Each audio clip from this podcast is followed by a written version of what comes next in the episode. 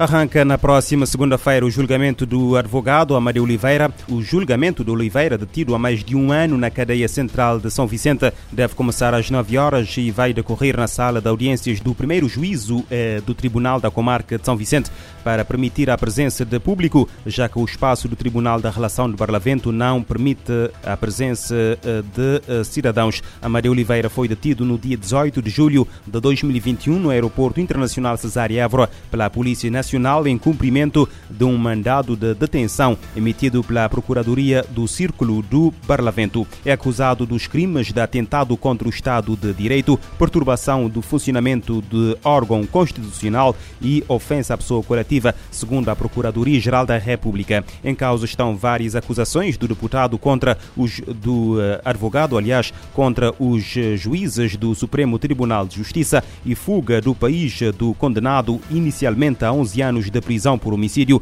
pena depois revista para 9 anos. Arlindo Teixeira, que em junho do ano passado uh, fugiu uh, para uh, Lisboa, tendo depois seguido para a França, onde está há vários anos emigrado. Arlindo Teixeira era constituinte de Amadeu Oliveira. Recorda-se que o Parlamento aprovou em finais de julho a suspensão do mandato de deputado de Amadeu Oliveira. O roubo de combustível coloca as operações de ajuda humanitária em risco no Tigray. O alerta é do Programa Mundial de Alimentos. O PMA refere que o destaque, que o desfalque de meio milhão de toneladas de combustível impossibilita a continuidade do trabalho na região, onde cerca de 5 milhões e 200 mil pessoas enfrentam fome severa. O Programa Mundial de Alimentos afirma que o roubo de mais de meio milhão de toneladas de combustíveis na região do Tigre, na Etiópia, impossibilita a continuação das operações que apoiam bilhões de pessoas. Segundo as informações da agência, homens armados entraram no complexo do PMA na capital regional, Mekele, na quarta-feira e apreenderam 12 caminhões-tanque cheios que havia chegado apenas alguns dias antes. O diretor executivo do PMA, David Beasley, emitiu um comunicado condenando o roubo que ocorreu quando os combates foram retomados entre as forças etíopes e os separatistas após uma trégua humanitária de cinco meses. O chefe da agência explica que será impossível distribuir alimentos, fertilizantes, medicamentos e outros suprimentos de emergência em Tigray onde cerca de 5 milhões e 200 mil pessoas enfrentam fome severa. Beasley adiciona que o roubo deixará as comunidades da região que já lutam com os impactos do conflito mais perto da fome. O PMA será impedido de abastecer geradores e veículos essenciais para funcionários e parceiros humanitários que apoiam populações vulneráveis. Ele exige que as autoridades do país devolvam os estoques de combustível à comunidade humanitária imediatamente. O representante da agência da ONU explica que, como a próxima colheita acontece apenas em outubro, as entregas de alimentos são urgentes para a sobrevivência de milhões de pessoas. Da ONU News em Nova York, Mayra Lopes. Cerca de 5 eh, milhões e 200 eh, mil pessoas enfrentam fome severa na região etíope de eh, Tigray. Uma onda de violência forçou mais de 700 mil rohingyas a fugirem de suas casas em Myanmar e procurar abrigo em Bangladesh em agosto de 2017. Cinco anos depois, a alta comissária de Direitos Humanos da ONU, Michelle Bachelet, diz que a catástrofe de direitos humanos em Myanmar continua a piorar com os militares a manter operações no Sudeste, Noroeste e outras regiões. A reportagem é da ONU News. As comunidades rohingyas foram frequentemente capturadas entre os combatentes do exército ou ainda alvos diretos das operações. Mais de 14 milhões precisam de assistência humanitária.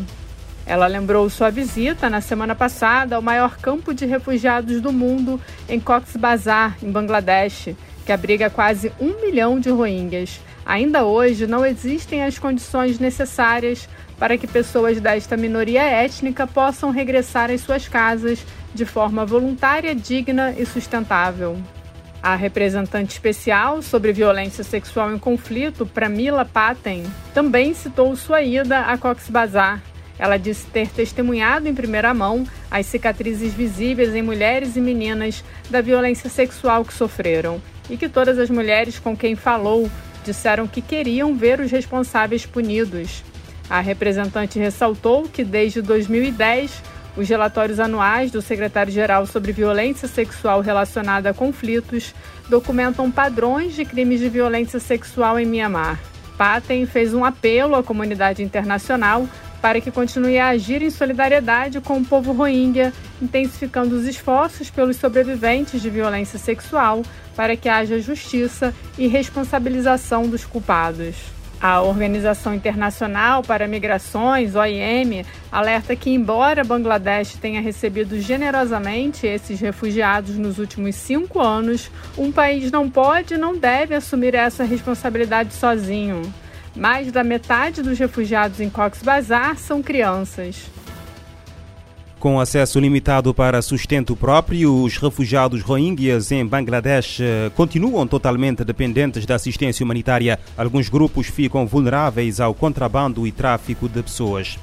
Quase mil pessoas morreram no Paquistão nos últimos dois meses devido a inundações causadas pelas chuvas das monções, com o governo paquistanês a reportar uh, que 30 milhões de pessoas foram afetadas e apela ajuda internacional. A Autoridade Nacional de Gestão de Catástrofes do Paquistão uh, aponta que as piores inundações dos últimos anos resultaram na morte de 937 pessoas, 34 nas últimas 24 horas, incluindo 17 crianças. As fortes chuvas também causaram mais de 1.300 feridos desde que começaram a 14 de junho.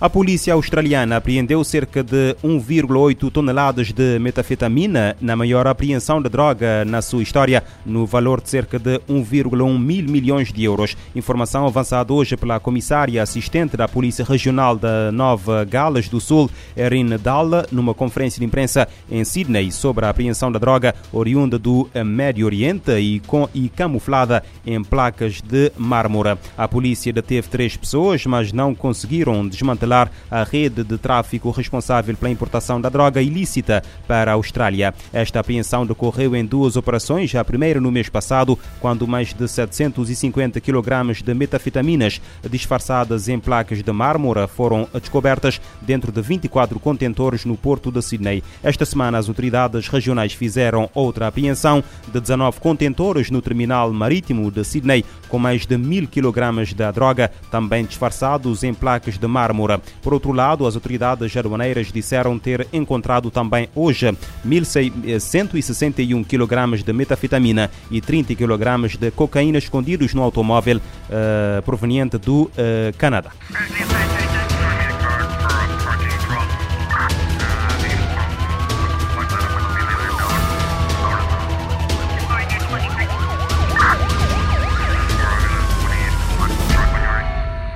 Este programa está disponível em formato podcast no Spotify e em radiomorabeza.cv.